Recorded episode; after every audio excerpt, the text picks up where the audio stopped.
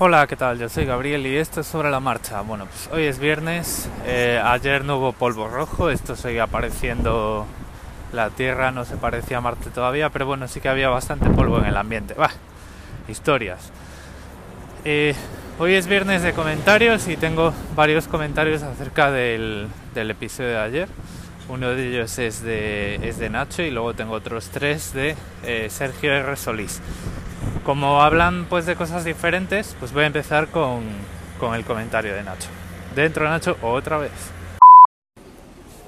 Hola Gabriel, oye, me ha encantado tu, tu, reflexión sobre los modelos económicos, tienes toda la razón del mundo. Es un esquema muy válido para trabajos complementarios. El problema es que se quiere uberizar todos los sectores porque cualquier empresario que ve el modelo de Uber piensa yo quiero hacer lo mismo pues con los informáticos de mi empresa, con los copies que escriben, con fulanito con menganito, que el trabajo, por ejemplo, de clipping, de recoger noticias, me lo hagan en Chile, eh, deslocalizado y, con gente que esté trabajando desde su casa, o como me enteré el otro día, que hay compañías de seguros que los teleoperadores trabajan en su casa y llamas y te... A lo mejor no te pueden atender porque tienen que ocuparse de su hijo. Eh, o sea que el uso perverso ¿no? de un modelo válido. Y luego el tema de que te califiquen como pasajero me encanta. Es un poco Black Mirror y ya reflexioné yo sobre las reseñas de BlaBlaCar que pueden servir para reclutar gente para, para una empresa por las referencias que hay ahí.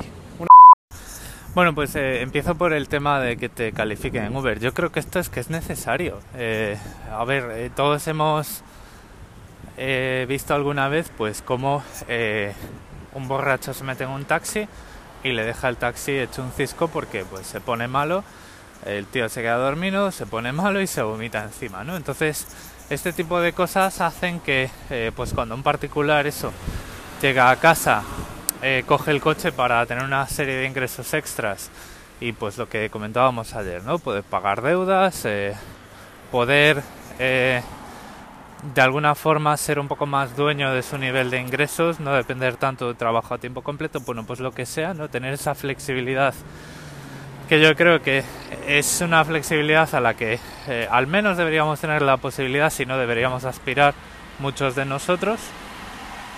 Pues te imagínate eso, ¿no? Que tienes el coche en casa, eh, se te, eh, te pide Uber un, un tío de estos y te deja el coche perdido, ¿vale? Eso, eh, eso ha podido pasar más de una vez. O que pues es un tío mal educado, que te amenaza, que te cambia de... Bueno, hay, hay gentuza en todas partes. Entonces, eh, este tipo de cosas pues está bien y es algo, por ejemplo, que yo si fuera dueño de una empresa de taxis, no ya si condujese en Uber, yo si fuese un eh, dueño de una empresa de taxis, eh, lo implantaría también. Es decir, eh, tú pides el taxi y yo te puedo evaluar y te puedo banear y puedo eh, hacer que, que, bueno, pues que eh, tengas que responder al, al, menos ante tu mal comportamiento como cliente.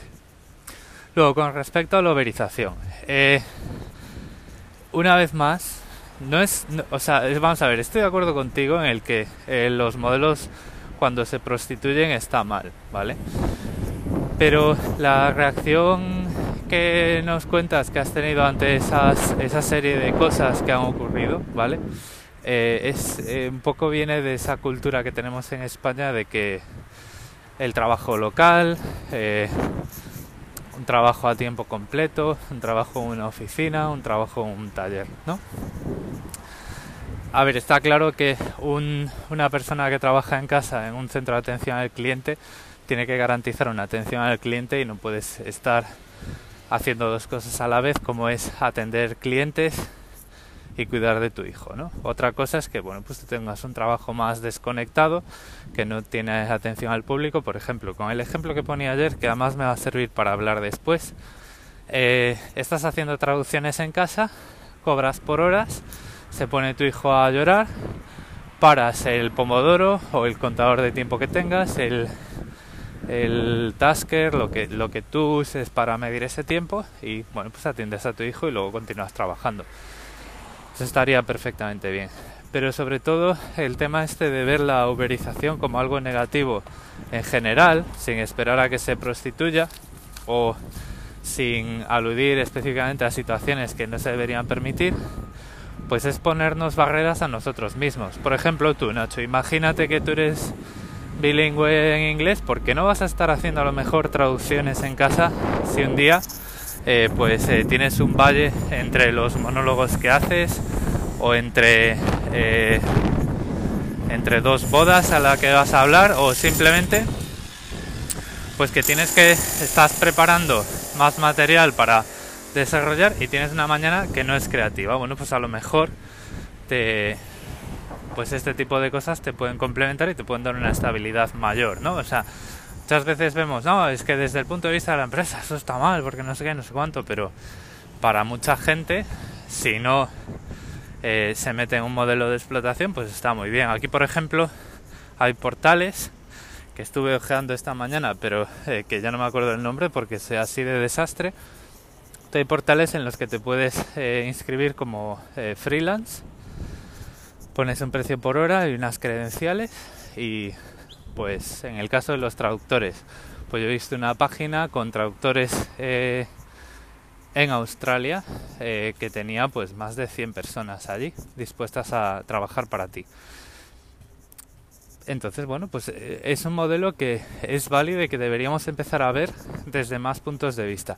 No estoy tratando de convencer a nadie, no estoy tratando de eh, convenceros de que Uber está bien, ¿vale? Porque, por ejemplo, Uber lo que está haciendo últimamente es rebajar la comisión de los, de los conductores, ¿no? Al principio, pues era un 10 y algo por ciento, un 12 por ciento, un 13 por ciento eh, que Uber se llevaba de lo que cobrabas por cada viaje y ahora, al menos en Australia, es un 28%. Entonces, y bueno, pues hemos visto noticias de gente a la que ya no les sale rentable, un montón de cosas. Ha habido ahí eh, cambios.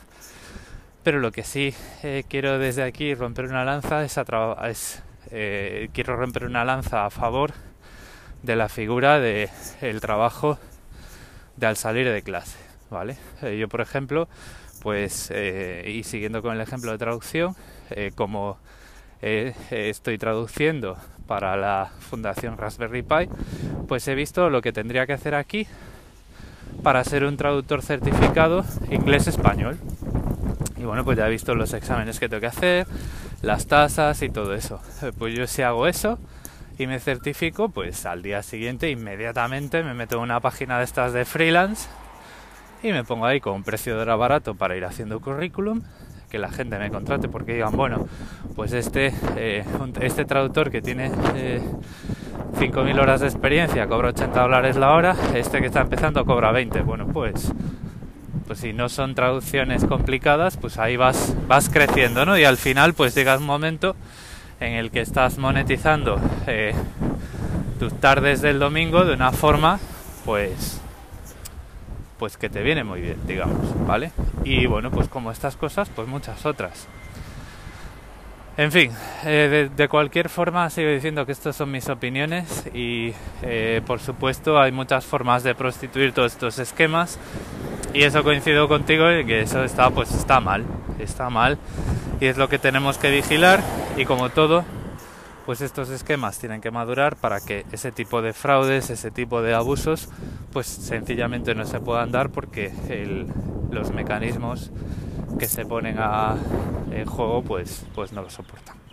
No me enrollo más, que ahora vienen tres comentarios de Sergio sobre los que no tengo mucho que decir, sí quizá un poco aclarar lo que quería decir ayer, por si a lo mejor hubo alguna, algún malentendido. Eh, muy buenas, Gabriel. Soy Sergio Resolís. Eh, respecto a las formas de trabajo en España, básicamente es o por cuenta ajena o por cuenta propia, lo que se llama autónomos, como bien dices.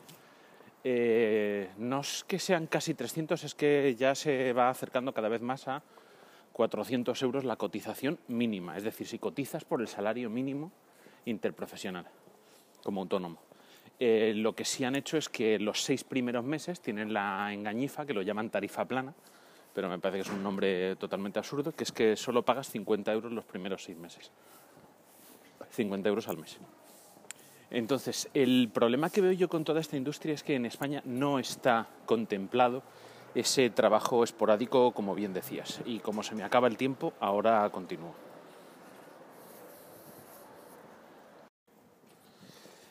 Eh, continuando con esto, en España el tema Uber, por ejemplo, no funciona como en el resto del mundo, o en casi todo el mundo.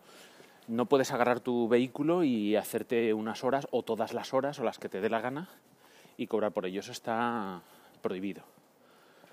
Eh, lo que hay son los VTC, que son vehículos con conductor. Mm, estos vehículos tienen una licencia y no pueden recoger gente en la calle. Es decir, tú no puedes levantar la mano y parar un, un VTC. Eso, los taxis. Los VTC tienes que los llamas, te vienen a buscar, te llevan al otro punto, les pagas y a correr. ¿Vale? Básicamente es porque los taxistas, que son los que pueden hacer eso, si pagan unos seguros, eh, cumplen con unas normativas que tú no estarías cumpliendo si hicieses con tu coche particular. Entonces, bueno, venga, ahora continuamos. El problema grande al final con todo esto es que acaban fichando muchas empresas, ocurre mucho con el sector del transporte, ¿no? empresas tipo Seur y similares, eh, que es básicamente igual que lo de Deliveroo y todo esto, que acaban teniendo empleados por cuenta propia, o sea, que son lo que se llama falsos autónomos. Es decir, es un autónomo, está pagando como autónomo, pero trabaja en exclusividad para un único proveedor porque es lo que le exige ese proveedor. Es decir, te contrato solo si te haces autónomo y haces todo esto para mí, en mis condiciones, con mis precios, nada es negociable. Y entonces ese es el tipo de fraude con el que hay que luchar y ese es el tipo de explotación que hacen ese tipo de empresas. No sé si, si me he explicado bien, si no, pues en otro momento lo hablamos un poquito más. Pues eh, muy de acuerdo contigo. A ver, yo en ningún momento he dicho que el, el, modelo de Uber que hay en, pues, en Estados Unidos o en Australia se pueda dar en España y de hecho eh, lo he mencionado explícitamente. He dicho que claro, que tú eh, no puedes eh, estar dentro de ese censo de, eh, ¿cómo era?, de empresarios, retenedores y no sé qué, y emitir una factura cada seis meses por la actividad de Uber día a día. En Uber si conduces tienes que ser autónomo y no te queda otra. Y en, en, el resto de estas profesiones pues igual. Es decir, para hacer una actividad económica regular no te vale estar en una cooperativa de asociados, de trabajadores asociados, no te vale eh, ese otro censo que te permite emitir facturas legales, sino que tienes que pagar todos los meses tu cuota de autónomos. Entonces pues hace inviable pues que al salir de trabajar de un trabajo a jornada completa pues empieces a aceptar servicios de Uber. Y bueno y luego pues también por porque nadie se crea que aquí tú puedes levantar la mano y parar un Uber. Aquí es que los Uber ni siquiera tienen por qué llevar la pegatina de eh, equivalente a VTC o el indicativo de Uber a no ser que entren en recintos privados como puede ser un aeropuerto. Entonces tú cuando pides un Uber eh, te ponen la matrícula del coche que va a parar y tú sabes que es ese coche porque es la matrícula. Pero en ningún caso puedes levantar la mano y puedes, eh, así normalmente por la calle en general, uno no puede decir que puede distinguir un Uber de un coche particular normal. Entonces, bueno, pues eso era simplemente lo que quería aclarar en respecto a Uber.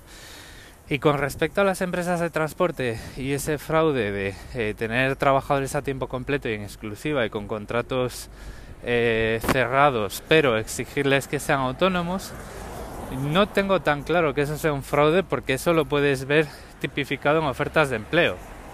Entonces, si tú pones una oferta de empleo abierta, eh, no me creo que esa gente se esté exponiendo a que eh, algún funcionario del Ministerio de Trabajo los vea y los multe. Es decir, si en las ofertas de trabajo abierto, en los requisitos, te ponen eh, que tienes que estar dado de alta de autónomos, pues, pues es que tan fraude no puede ser. A mí me da la impresión, y esto no lo sé, a lo mejor pues me podéis corregir, que esto es, eh, esto es que la regulación que tenemos es una mierda y esto lo permite. O sea, esto pues tienes ahí la trampa, es fácil hacerla y lo único que te impediría eh, hacer este tipo de contratos y tener eh, falsos empleados o falsos autónomos, como lo queramos llamar, son tu, es tu propia moral, es tu propia ética en el, en el trabajo. ¿no? Y, bueno, y lo digo porque bueno, pues conozco muchísimos casos de gente que trabaja así y he visto pues eh, varias ofertas de empleo en la que los requisitos pues es estar como autónomo. Entonces, bueno, pues eh, te dice, bueno, estás como autónomo, jornada de 35 horas y tal, pues eso es efectivamente una de estas situaciones en las que estamos diciendo. No sé, no lo tengo claro, pero en cualquier caso y de todo esto que estamos hablando, la conclusión que creo que queda por aquí es que el los trabajadores independientes en España, eh, o sea, es un, es un campo, digamos, es un, eh, sí, es un campo que todavía queda mucho por hacer ahí y España no es un país amigable bajo ningún concepto para trabajar por cuenta ajena. O sea, eso es la, conclusión que saco, no sé cuál es la vuestra, pero bueno, como siempre, eh, tenéis por aquí los, los comentarios abiertos y me podéis dejar eh, las valoraciones que queráis. Y nada más por hoy, lo dejo por aquí, esta semana ya se está acabando. Espero que hayáis tenido una buena semana y que la terminéis bien este viernes y pasado un fin de semana fantástico. Nos escuchamos el lunes.